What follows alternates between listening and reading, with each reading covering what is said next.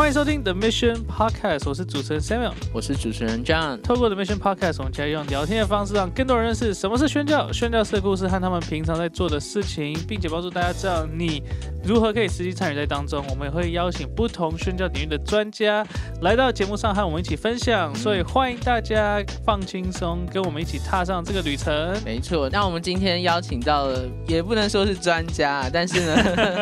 他们是我们 I Mission One 的团队伙伴，所以其实我们已经认识了应该有两三年多之久了。嗯，那我们就一起来欢迎我们的新闻跟阿佩。阿龙阿贝米嘎贝米嘎巴巴，，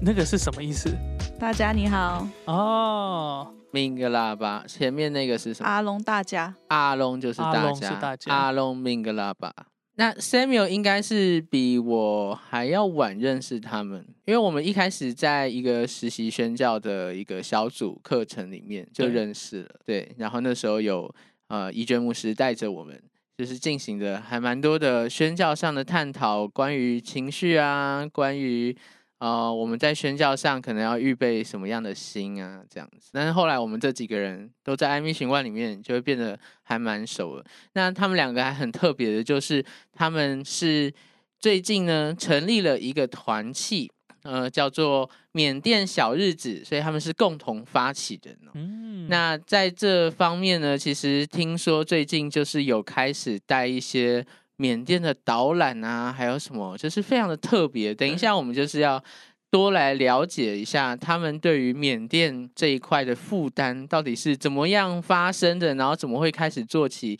台湾这边的缅甸宣教施工嗯。真的很特别。那我们今天会邀请他们，其实我们过去几季都邀请到很多很厉害的专家，嗯，但是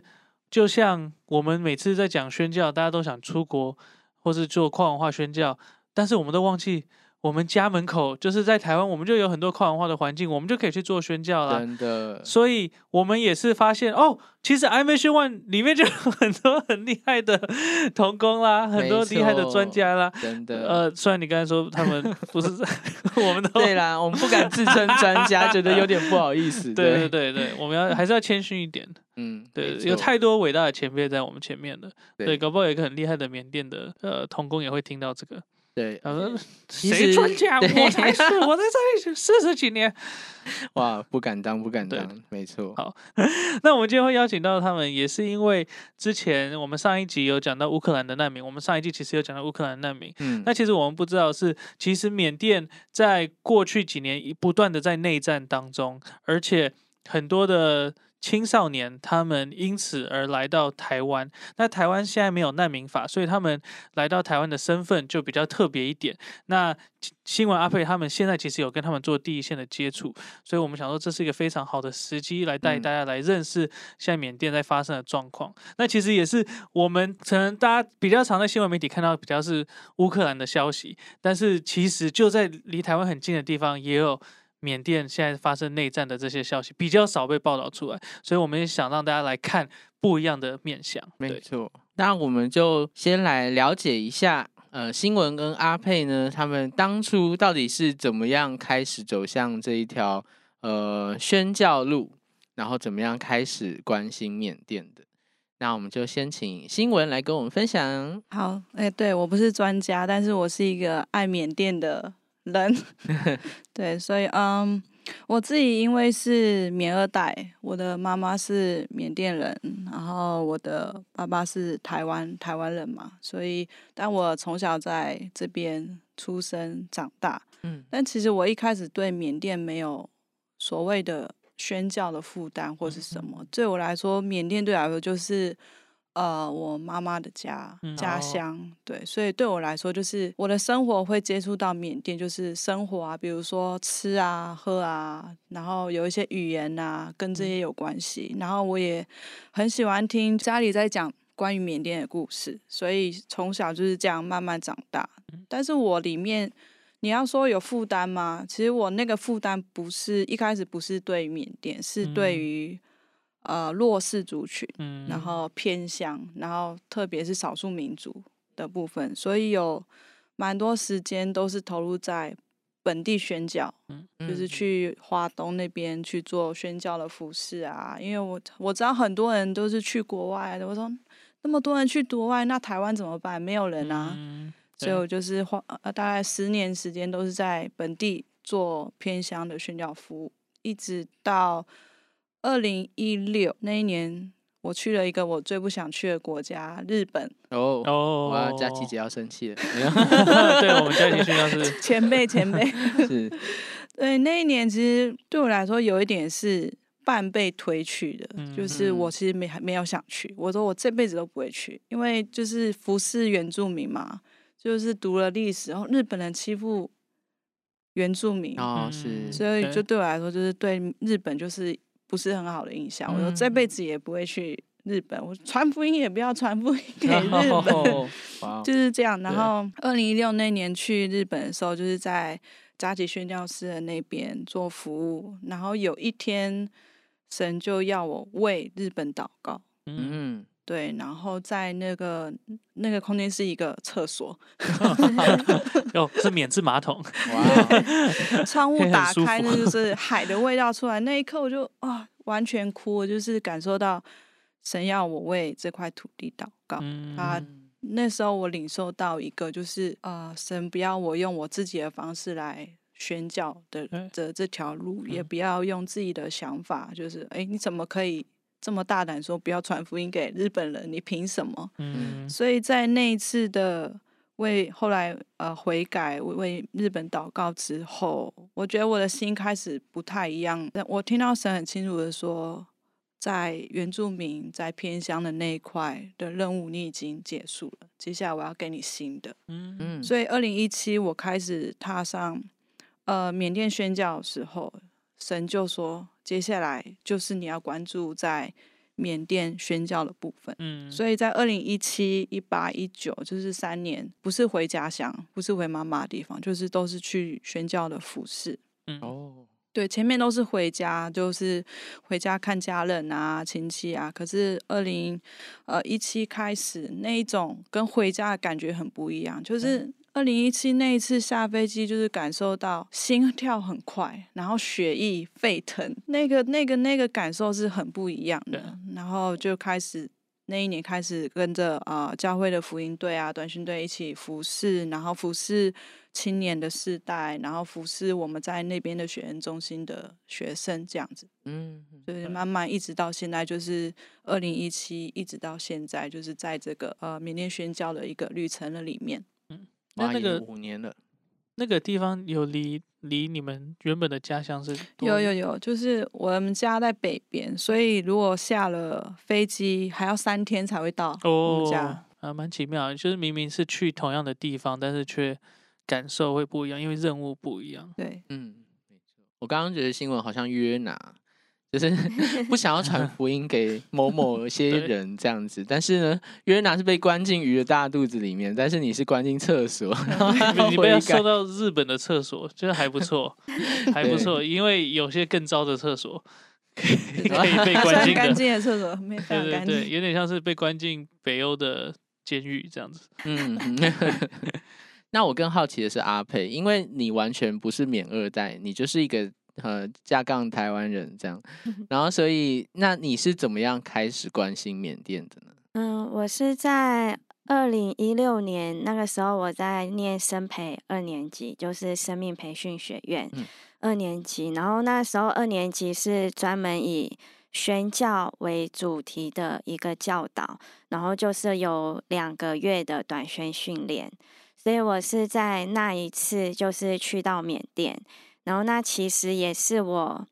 呃跟缅甸的第一次接触，嗯然后也是我第一次的国外短宣这样嗯子。哦，对，那其实，在那之前，我对缅甸是完全没有任何的概念。就可能我们现在我们听到缅甸会想到说缅甸玉呀、或者是缅甸什么著名的食物啊，像是鱼汤面什么之类的。但是我那个时候我听到我要去缅甸的时候，我是一点概念都没有，就是嗯对缅甸是就是空这样子，就完全没有想法。然后我只就是把它当成说，哦，好，我就是出一个任务，我去那里，我有我要做的事情，然后我把它做完，就完成那个生培应该要有的学业这样子。嗯那我去到那边快两个月，那要回来的时候，其实我们一团是三个人嘛，对，那我就听到我我另外两个队员，他们都非常的热情，就是希望可以再回到缅甸。然后我那时候我就心里面其实我有一些挣扎，就是我觉得我对缅甸的爱好像还没有到说我可以勇敢的说出来说我还会再回来这个地方。但是我觉得我在那两个月里面，我的确有被我的心有被触动，对，然后我感觉好像，嗯，神让我就是特别的关注这个地方，是我也舍不得，好像离开之后就从此就跟这个地方没有任何的关系，嗯，对，所以我后来我离开之后，我离开之前，我是跟宣教士就是讲说我愿意成为他的带导者。嗯对，那如果他也愿意的话，如果有任何的需要，他都可以嗯、呃传给我，那我很乐意为他祷告。对，对，所以我回来之后，我就是持续的有跟宣教士，还有我们在那边的施工，就是有联络，这样子，就是持续的为他们祷告。对，那这是我嗯跟缅甸一开始的契机。回来之后，因为我那时候我也有问宣教士说，如果我还想要继续的，就是走宣教的路，我可以怎么办？嗯。然后宣教师那时候是说，嗯，那你应该还是要有一些神学装备吧。然后他嗯。就建议我去念神学院。哦，哦，对，然后其实我那时候我又觉得啊，这个念书我在行，对 我就我就觉得那这样就很简单嘛，我就只要念四年的神学院，然后装备好了，然后就被差派出去，就很简单。所以我回来我如果有那么简单就好，对如果有就如果好了，有那么对。简单就希望如此。对对，然后，所以我回来呢，我就马上跟我的小组长商量说：“哎，我想要念神学院。”结果就在小组长那一关就打住了。他哦。他对他就马上拒绝我，对他、哦。他就觉得说，嗯，他觉得就是这是就我自己他对我的了解哦，不是跟其他人就是不一样这样子。他对我的了解，他觉得说我当下我需要的并不是神学装备，嗯。然后他也觉得说，我如果想要去宣教的话，不一定就是只能走就是读神学院的路，嗯。对，所以他就跟我说，嗯，你再想一想吧。所以这条路就没了。然后我那时候我就觉得，哎，这样子好像感觉。就我也不知，就我我如果想要去宣教，但是我也不知道要怎么装备我自己啊，嗯，我也不知道到底就是谁会想要裁派我，就是什么经验都没有人嗯去呢。对，我就想说，我就是做我当下可以做的事情，就是持续的为嗯宣教士还有为缅甸祷告。嗯对那我是到二零一八年的时候，又有一次去缅甸短宣的机会，然后我那一次再去的时候，那一次就只有一个礼拜，但是那一个礼拜要回来要回来的时候，我就真的感觉到说，就是我要往缅甸这一条路继续的走，因为我要回来的时候，我是。非常伤心的，就是在一个小房间里面，就是躲起来哭，因为我就很嗯害怕说我没有办法再回去，这样子，就是心里面很舍不得。嗯所以我二零一八年那一次回来之后，我就把我的工作辞掉，就是专心的，就是开始嗯装备要去缅甸的这个事情，这样子。嗯嗯，你后来是没有去念神学院，但是你后来你刚才讲装备，你是怎么装备自己？其实我二零一六到二零一八年，就是这当中，我并没有真的去装备，应该是说我我就是去工作，嗯，，对，然后但是我又想要就是多一些时间在教会里面，就是服侍啊，或者是怎么样，所以我那时候找的是一个呃兼职的工作，嗯。对，然后我就一方面我在准备那个华语文教师的一个、哦呃对一个考试，对。对，后来是二零一八结束之后，就是我辞职之后，就有更多的时间，我就专注的去拿那个证照，这样子。嗯对，我就想说，就是从我熟悉的开始。你你反而预备自己的方式跟原本想象的就是不太一样，这样子。对啊，对，然后我我也觉得很伟大，就是很多人他们可能想参与宣教，但他不知道怎么参与，或是他不知道从哪里开始，或是他可能甚至会说，哦，我想去，但是没有人让我去，或是我其实没有想去，但是他还是想参与宣教，那我就只能去吗？或者我就只能就是怎么办？那我觉得像阿佩讲的很好，就是他就是从祷告开始，从关心宣教士开始，他不见得马上就有门为他开可以嗯去。然后好像也不见得是，好像真的去了才做宣教的事情。其实有很多事情是我们在台湾，我们在出发之前就可以先预备好我们自己去做的，就是关心宣教士，认识宣教士，为他们祷告，认识那个国家，体验他们的文化，还有开始看有什么专业的技能是我可以训练和培养自己的。对，就其实我觉得我们很多人的经验都是这样，就是，在面对宣教护照的时候，我们刚刚开玩笑说啊，如果这么容易就好了，神学院念四年就可以拆派，那应该很多宣教师都出去。嗯可是我觉得也感谢神，不是这样的简单，嗯因为如果都只是选神学院装备就出去的人，可能也不一定真的生命就是可以。好像真正被神的宣教的 哦，没有没有没有，对那继续继续，这个啊我如果不会剪掉如。果真的就是这样出去的话，我也听过有宣教师说，他也是经过哎神学院出去以后，但是觉得好像哎在宣教上的一些装备跟神学院的教导好像是有一些不一样。嗯，对，那嗯我自己是哪一个走在是哪一个神学院？呃，不能讲好对，请付二十块，我们就告诉你是哪一间。开玩笑，那那我自己也是已经在宣教这个路上打滚了呃十多年了嘛，嗯然后也会有人说，哎呀，这样你怎么还不出去啊什么的、那我觉得还蛮感谢神，就是一路走会有很挣扎的时候，然后会有觉得说，哎，怎么还没有出去的时候，但是好像也是在这个过程跟神的关系就会更真实，然后也会更加确认这个呼召到底是不是很真实的对你有一个很强的呃吸引力，或是你真的有愿意要走上这条路吗嗯？这样子。那接下来我们想问的就是，我想一下知道怎么问，就是可不可以简单讲一下缅甸？我要简单讲有点难讲，因为因为其实真的发生很多事情，但是就是可不可以概略式的讲一下缅甸这几年发生的事情是什么，然后他们到底怎么了？对我觉得很多人的问题可能是，诶，原本是。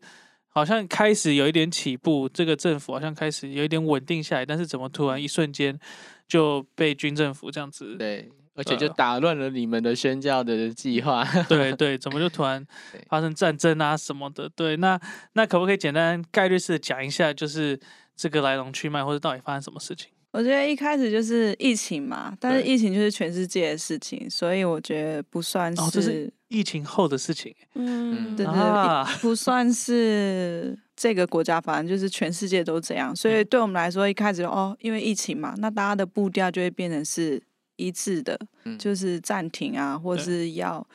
停下来，要看接下来怎么做。可嗯是就在这当中，又发生了一个更没有办法想到的是，就是缅甸发生政变嘛。嗯政变对我们来说，在我们的这个年代，我们算是第一次经历到缅甸政变，因为缅甸已经政变第三次，这次是第三次。嗯。那这一次我们真的是虽然在台湾，可是我们的心一直被这件事情所影响，因为对。我们来说就是哦，OK 啊，那就疫情后就是可以去啦，对不对？嗯，但是现在是疫情后，看着很多人 fail fail，包含你们每次都看你们出去，然后我们两个就是 哎，我们不是故意的 是，羡慕还是嫉妒还是 我们不就是是故意的，百感交集。百感觉？对，就是祝福你们，但是又觉得，唉，什么时候轮到我们这样子？嗯对，然后，但是在这个正面过程中，也是我觉得是一个对我们来说是一个很很好的时间，是让我们再一次的对焦，我们到底对于缅甸的负担是什么。嗯，如果我带着就是策略 A、B、C 方法一二三的话，那这是神要做的吗？我们去一定会是带着任务，绝对是的。但是我们的心是怎么样？我觉得是神更看重的。所以在这两年过程里面，我们也一直不断的在跟神对齐、对焦，包含了我们两个怎么样的配搭，也一直在磨合。我们两个大概认识两年多吧，从一起学习装备。开始一直到现在，我觉得我们虽然现在是停留，但是我们的停留是很有价值、很有意义的。嗯，对，所以我觉得没有什么挣扎，就是跟随神，然后放下自己的想法、计划、策略，什么都是其次的。最重要是我们怎么在。神给我们的呼召里面去回应他，跟随他。但阿佩可以帮我们补充一下，就是缅甸到底为什么会一直发生政变，以至于这是第三次的发生，就是好像状况是更加的，是不是更糟呢？然后好像这一两年新闻慢慢越来越没有报了，但是听说。事情反而是越来越糟，就是对，二零二一二月一号就是军政府政变，因为在那之前就是翁山书记他们所属的政党就是又再一次的大获全胜，对。对，那但是其实虽然说过去十年就是翁山书记他们执政嘛。但军政府的势力一直都影响这个国家，嗯，对，所以翁山书记他们的政党在，嗯，虽然有一些改革，但是他们在改革当中也一直要看军，就是要学，要要去面对军政府的势力，还有他们边境的一些对罗兴亚人的一些问题，这样子。对，然后但是这一次的这呃这一次的选举，他们的政党大获全胜的时候，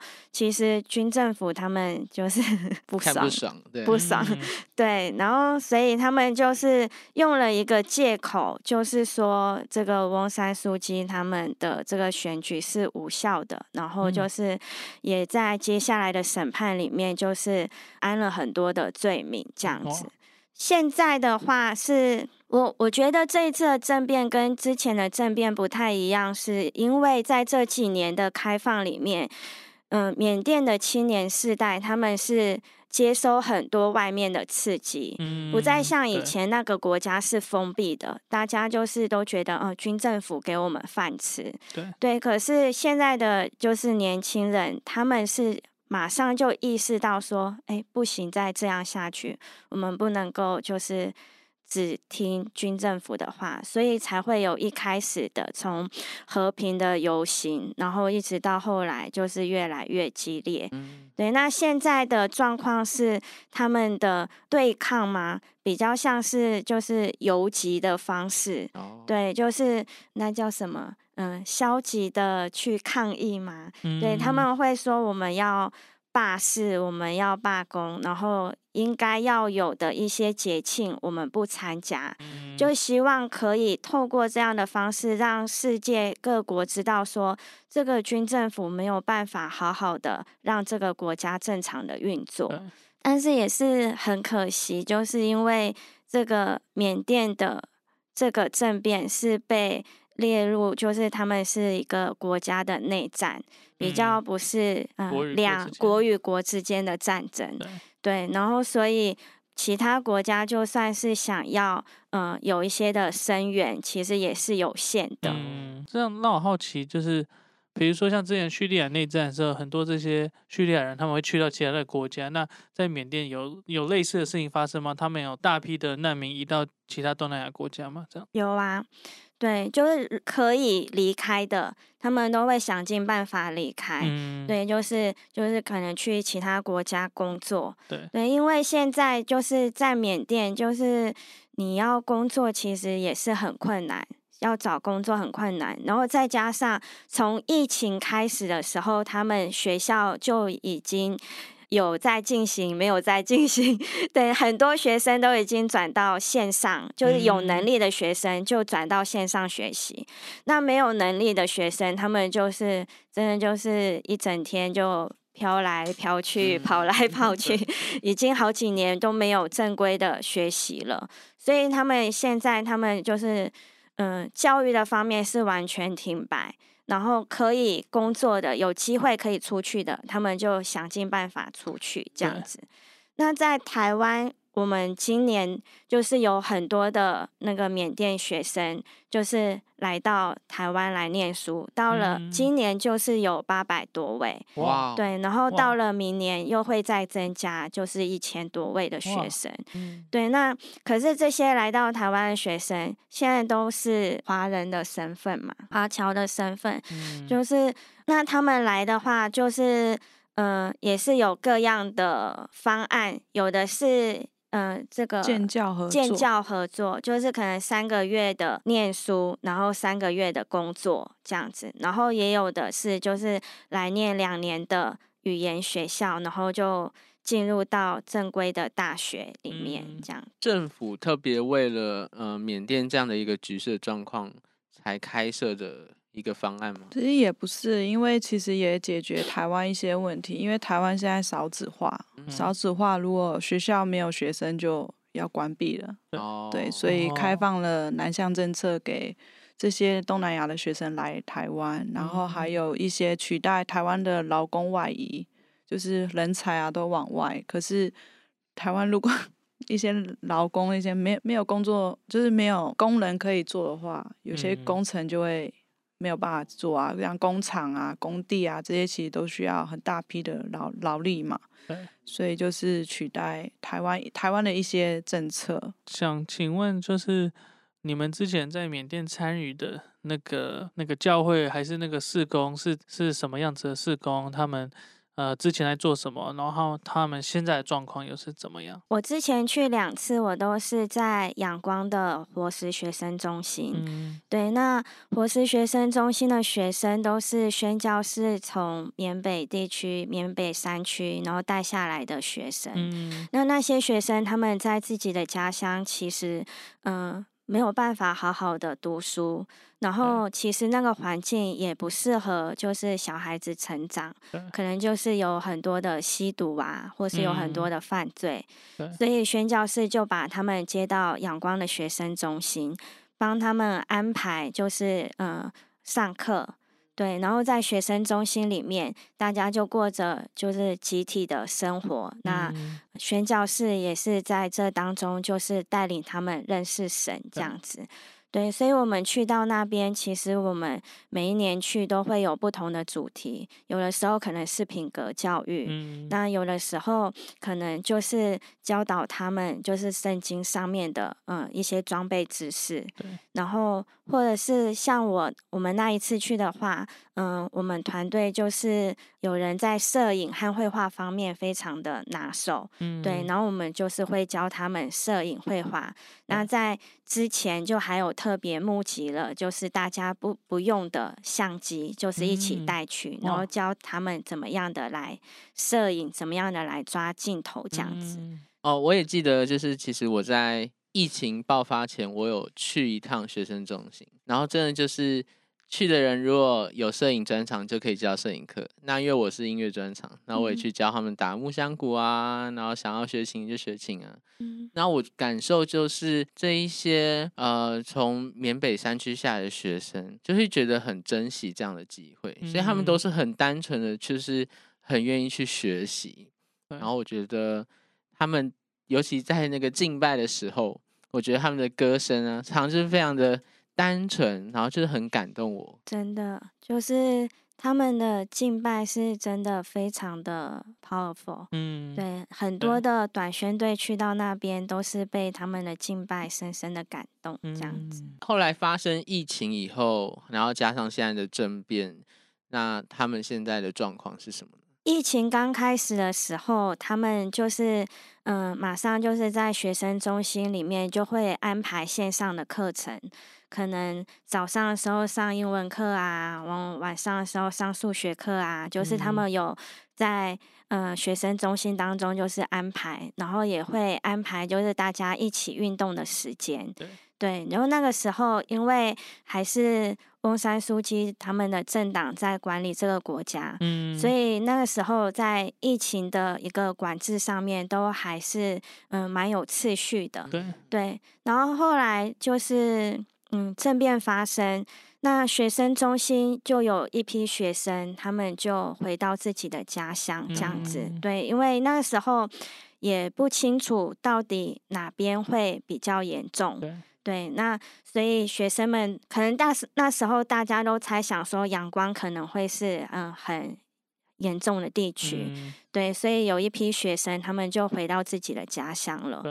对，那只是后来就没有想到是那个呃山区的地方，反而是就越打越烈这样哦子。哇，对，那现在学生中心其实大部分的学生就是都是年纪蛮大的了，大概二十几岁。哇二十几岁的学嗯生，然后还有一批是从就是战况最激烈的地方，就是暂时逃来学生中心。嗯，对，那因为他们的家乡就是就每天都要躲躲那个战争嘛，每天都要躲飞弹这样子，对，所以他们就逃到那个学生中心，就是先暂时安顿。所以在这边就是，嗯，哥哥姐姐们也会每天带他们，就是一起上线上的课程，嗯，对，然后也是教他们习惯学生中心的生活。那因为这些哥哥姐姐们，他们在学生中心就是已经有，嗯、他们都是被照顾过的，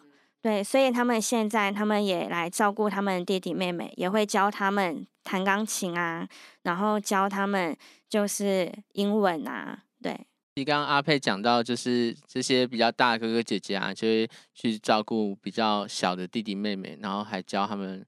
一些英文啊什么的课程。然后我觉得也是，好像透过学生中心的施工，我也看到一种很特别的合一，因为他嗯们都是不同的民族嘛。但其实缅甸的族群问题是蛮严重的。嗯，但是却可以在学生中心看到说，哎，不同族群人不用一定要打架啊，但是可以大家彼此相爱的。嗯所以我觉得这里面也是看到一个很充满上帝的爱的工作的一个地方。对刚刚那个新闻有分享到说，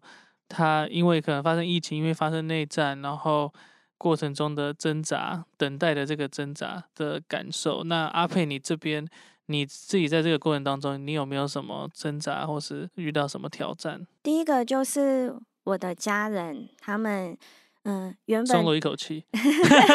哦，还好。对，就像我的家人，他们原本对于我想要去缅甸这件事情，就并没有非常的支持，就是心里嗯是蛮担心的。对然后等到政变开始之后，他们有一段时间就是一直说你干嘛去啊？你不要去啊，危险啊！嗯然后我姐嗯姐还说她要把我的护照没收这样子。对，然后就是家人这样子讲的时候，自己其实心里面也会有一些的动摇。然后嗯还有就是一些信任的牧者，对。对，然后他们也会问说，嗯，现在缅甸的门是关着的，那嗯，是不是要往其他的一些方向，就嗯是。再去，就不要好像蹉跎了光阴这样子。对，我觉得在这当中，我觉得就是也可以感受到，就是牧者和家人他们对我的关心，因为他们真正在意的就是我是不是可以好好的生活。其实我觉得就有点回应新闻，就是其实在这当中，就自己也有一个沉淀的时间，嗯去好好思想说，我真的是要往缅甸宣教去吗？还是这只是我自己一时的热情，嗯，或者是我就是舍不得我过去我在这段时间当中所付出的时间？对，我觉得这是要很真实去面对自己的选择的时候。嗯对，然后还有去在这当中看到这个门看起来是关的，但或许嗯，原本神要带我走的路，就不是像我原本想的，就是这样直直的过去。对对，而是就是往往东弯，往西弯，就是在这当中，对啊，就是在这当中有我需要去学习的。嗯，新闻身为阿佩的这个伙伴，在旁边看了有什么样的感想吗？或是呃，有没有觉得阿佩会特别辛苦吗？因为毕竟他不像是，好像你已经有一个免二代的身份，好像那个呼召对你来说比较容易深刻一点，但是阿佩可可能就会比较会有怀疑的时候吗？我觉得就是过程啦，嗯，但是就是还好，就是他旁边有我，真的很敢讲。讲。不是是，其实我要说还好我旁边有他，哦，我应该要说是因为我旁边有他，所以嗯让我可以很快的知道，就是这个这个暂停，这个延迟不是白白的，嗯是在神在当中，都在我们两个身上要做一些更新，做一嗯些不一样的恢复的工作。要不要聊聊在这个暂停键下，你们后来怎么样去调整脚步？然后现在甚至开始了这个缅甸小日子团契，这到底是一个什么样的过程？这个缅甸小日子团契，我觉得，嗯，虽然我们说我们是共同发起人，但我其实一直觉得说，这就是，嗯，时候到了，然后神在这当中做的事情。然后为什么呢？因为其实一开始的时候是，嗯，宣职处的牧者请我做了一个，嗯。方案关于要那个我们 i m i o n One 的网站要改版的一些一些方案，嗯对。然后我在起草的时候，我想说要举一些例子嘛，就是关于未来可能会有一些什么专案。那我想说，反正就只是举例而已，我就把我心里想要的，我就随便 写了一个，就是缅甸祷告店之类的一个嗯专案这样子。然后其实我其我写那一个的时候，我是想说未来到了缅甸那边可以可以成立的可以成立，对。然后可是后来宣职处的牧者他在问我的时候，其实他问的是，诶，阿佩，如果像这个缅甸祷告店，就是你要怎么样的来做呢？你要怎么样的来成立这样的一个团契呢？然后我想说，团契，我们要做团契了，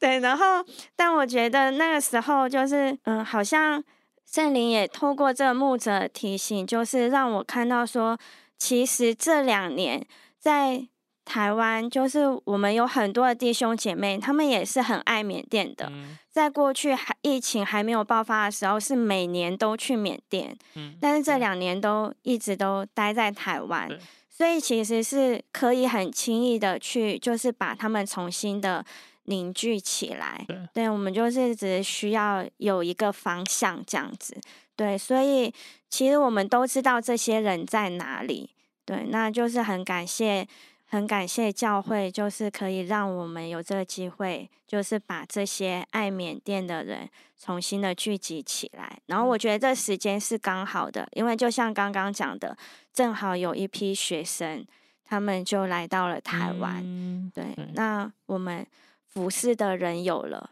然后需要被服侍的人也有了。那你们现在有什么活动啊？还是现在的现在在做什么事？做哪些事情？补充一下哦，因为我们两个被称为共同发起人，其实应该是要说缅甸小日子是一个共同发起人团队的一个团契，嗯，因为是从过去历年来参加缅甸短宣的这些弟兄姐妹，然后还嗯。持续尾声，然后持续持续的关注，持续的爱缅甸的这群人聚在一起了，所以现在大概整个团契的运作。加我们大概有十几位，快二十位的团队，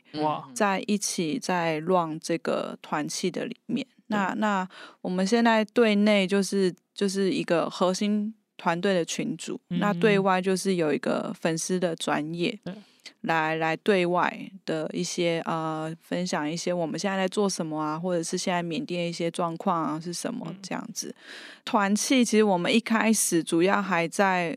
初期的时候，我们其实在九十月的时候，其实还在做内部的凝聚，嗯。然后到后来我们一两次聚集之后，我们开始有做一些在台湾的学生的关怀，比如说我们在十一月的时候办了一个呃侨生的迎新，嗯，哦，那时候就来了几位的学生一起在当中，然后我们团契的童工一起，呃，像家一样的一个一个空间，然后陪他们聊天，陪他们吃，陪他们喝，然后跟他们分享在台湾的生活。因为其实离乡背景的孩子那么年轻，其实到异地会有很多很多的状况。像我在带这些学生去银行办事的时候，其实他们很多都不懂，然后很其实很需要被帮助，所以我们就呃整个团队可以一起来帮助这些在台湾的侨生们。嗯一些生活上面的问题，然后包含可能在心灵层面，可能是真的会遇到孤单的时候，包含了他们的语言还没有办法那么熟悉的时候对，其实他可以找到人来关怀他、陪伴他。所以我觉得整个团契的默契就是我们愿意跟这些在台湾的学生们走在一起，陪伴他们走在台湾的日子。之前有听过你分享，就是关于一些来这边的学生，然后他们的一些挑战，或是他们的一些一些辛苦的一面，或是他们来这边好像不是可以那么的自由的来，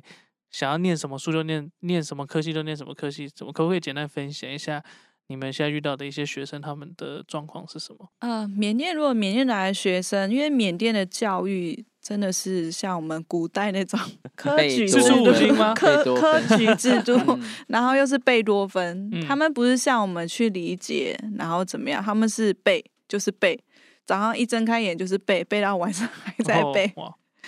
对，然后很难。那来到这边，他们面临到当然是第一个是语言的问题，就是老师要用中文解释，他们拿到的是中文的课本，他们嗯看的 PPT，老师的讲话全部都是中文，对对他们来说就是语言是一个挑战。然后教学方式也很不一样。嗯那缅甸就是就是老师教嘛，学生听，比较不是有对答或是嗯谈话或是 Q&A 那种那台湾就是比较丰富一点，嗯，所以在他们的学习里面，他们就是比较是用缅甸的方式那套贝多芬嘛，嗯，在在做这个。可是其实他们就是死背，他们其实也没有办法理解嗯。很多东西，所以呃，我们现在也在关怀这个呃学生的时候，也是在教他怎么样读书。但我们发现很聪明，他们很聪明，就是我们当我们教他一些方法的时候，他马上就会去应用。嗯应用之后，他在读书的时候就非常非常的快，而且恢复那个自信心是很快的。嗯，我听说你都备课备到很晚，然后 帮他们复习中国历史。哇，这个真的是历历史地理太厉害了。这好困难 呐、对教两个小时背六个小时课，对，而且如果他们没有那么熟悉中文的话，你等于嗯说你可能还要用你学的这个对，缅文、英文、中文三个文对下来，哦然后要想故事啊，然后讲情境啊，让他们比较快能够理解。那来台湾的这些学生其实有很多种类哦，一种就嗯。是侨生嘛，纯对。念书的，就是你好好念呃语言学校，那你就考大学，那你就是另外的时间自己安排打工。但是有一批呢，就是建教合作方式，就嗯。是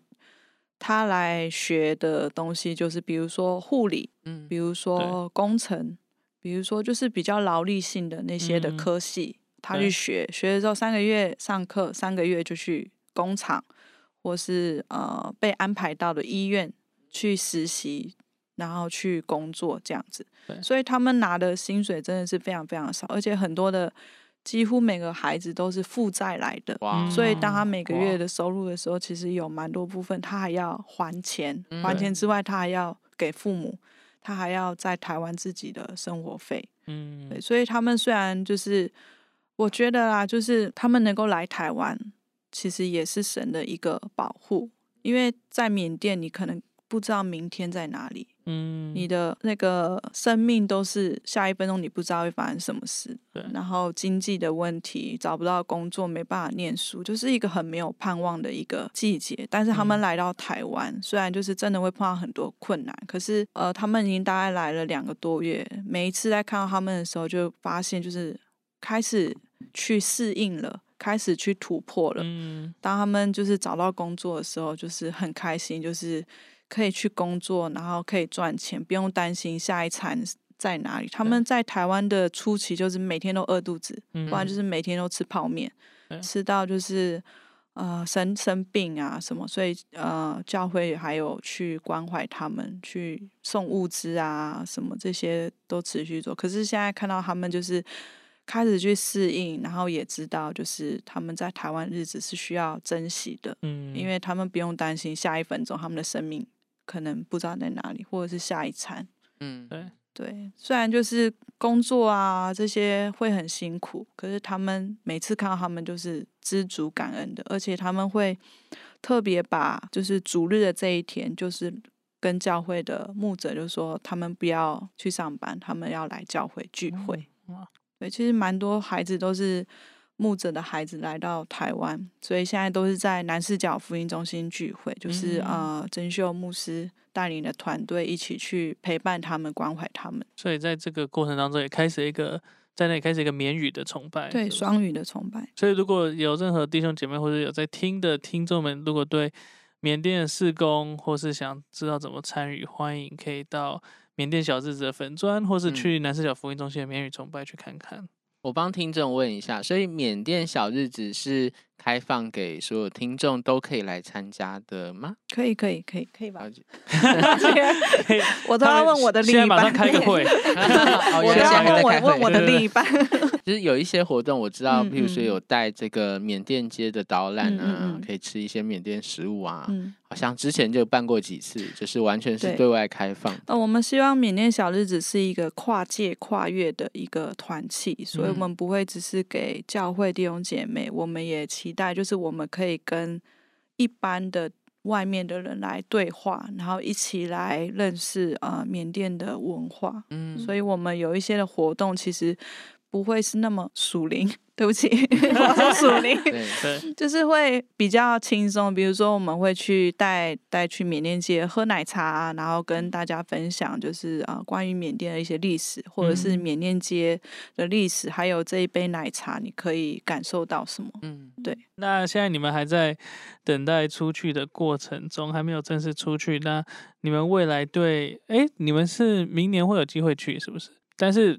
播放的时候，其实已经是可能已经去了，或是已经是明年了，会会回来了。对，你们是什么时候要出发？上半年吧，上半年二零二三年的上半年上半年，嗯上半年。那你们在还没有正式出发之前，那我们也不一定要限制在这一次这一次去。可能你们未来对缅甸的意向或是期待是什么？不见得要限制在这一次出发，可能是未来长远或等等的。我自己的话，我是希望我可以有机会更多的跟缅甸其他的教会有连接，嗯，对，所以我就期待我缅语能够持续的进步，嗯就是可以跟人正常的对话，对然后就有机会可以离开仰光去更多的城市，嗯，对，然后也有机会可以认识其他的牧者这样嗯。子，对，因为我自己是一直很希望可以看到缅甸的教会合一的个部嗯分，对呃，我的话，其实二零一八年的时候，我就有领受一个意向。其实那年是在准备十月的时候要去到缅甸宣教的呃服饰，但是嗯在那之前，我突然眼睛开了一个小刀，哦，哦，对，所以那那几天就是眼睛都是贴着纱布嘛。可是，在那个当下，其实我还是在持续预备要去呃短宣的事情，但是在那个当下，我就领受到一个灯泡的图案。嗯，然后想说，灯泡发光，我要去发光了吗？是我吗？是我吗？但是神神对我说，不是你发光，要发光的是你要去服侍的这嗯些年轻的世代嘛。就是因为他们现在一些的大环境的状况、国家的状况、社会经济的状况，缅甸孩子们对于梦想那是很奢侈的事情。嗯我要带着那个神的爱去传递，每个人都是拥有梦想的。当你们的梦想被点燃的时候，你们就像这个灯泡一样发光对，而且这个过程中会经历神的修复、神的爱、神的医治。嗯，当你们生命发光的时候，你们的梦想可以照亮整个缅甸。对所以，这是我直到如今还持续期待这件事情会发生在缅甸，因为缅甸现在就是在一个很黑暗的光景的时刻。可是，这个意象一直在我里面的时候，我可以感受到神要使用这些年轻的世代，他们的生命，当他们被修复的时候，当他们被恢复的时候，他们真的可以成为缅甸发光很重要的一个管道。那我们非常感谢今天新闻跟阿佩给我们的分享，然后也让我们看到，就是说，虽然好像他们好像遇到的是双重的暂停，就嗯是，一下遇到疫情，然后一下遇到内战，嗯，然后像像有时候我看他们，我也是在想说，你们到底怎么熬过的？就是我我好像等两年或是等一年我就快受不了，但是嗯你们竟然就是可以坚持那么久，这样，所以真的是给我们大的很大的鼓励，这样子。对，那那节目结束之前，我们都希望给观众一点行动的机会，所以我们称之为一颗星，还有三颗星的行动。那我们希望不是只是听完然后觉得很感动就好了，我们希望我们听完之后，我们可以有一些呃回馈，有一些行动。可以自呃，可以跨出我们的舒适圈，可以走出去，这样子。对，那一颗星的行动就是比较简单的，比较容易达成的。然后三颗星的行动就是稍微再困难一点，有一点点的难度，需要跨出需要跨出大一点的脚步的。对，那今天我们很荣幸，我们一颗星跟三颗星的行动都由新闻跟阿佩为我们提供。一颗星的行动就是，嗯、邀请大家来追踪缅甸小日子的粉砖。嗯，对，那我们都会定期的在上面，嗯、就是有小日子的最新活动的消息。那你也可以分享给你，如果有认识的缅甸的朋友，你也可以分享给他。所以三颗星的行动呢，我们要邀请大家在六日假日的时候，可以到中和缅甸街喝一杯奶茶，吃一碗面，可以感受到缅甸的味道。嗯，你可以从吃一碗面去发现它的故事，喝一杯奶茶可以感受到里面的茶的味道。然后你，当你坐在呃奶茶店的时候，你可以听到很多不同的语言在你耳朵旁边窜来窜嗯去，哇然后。然后也可以闻到这整条街充满了各式各样缅甸的家乡味，所嗯以邀请大家可以来缅甸街走走逛逛。对，其实可能很多人不知道说，哦，其实我 好像也是今天才知道说，哦，原来有台台北就有一个缅甸街可以去参观，对，所以可能有些人不知道，但欢迎大家可以去吃面、喝奶茶。那再补充一个，就是如果想知道怎么更多参与，欢迎大家可以到缅甸小日子去留言或是传讯息跟他们问候一下，然后去了解一下可以怎么更多参与。或者如果你有认识缅甸的朋友或是缅甸的基督徒在台湾，想带他们在找教会的，或是想找群体的、找社群人，也可以去南四角灵粮福音中心的免语崇拜。我们今天的节目就告一个段落，我是 Samuel，我是 John，我们下次见。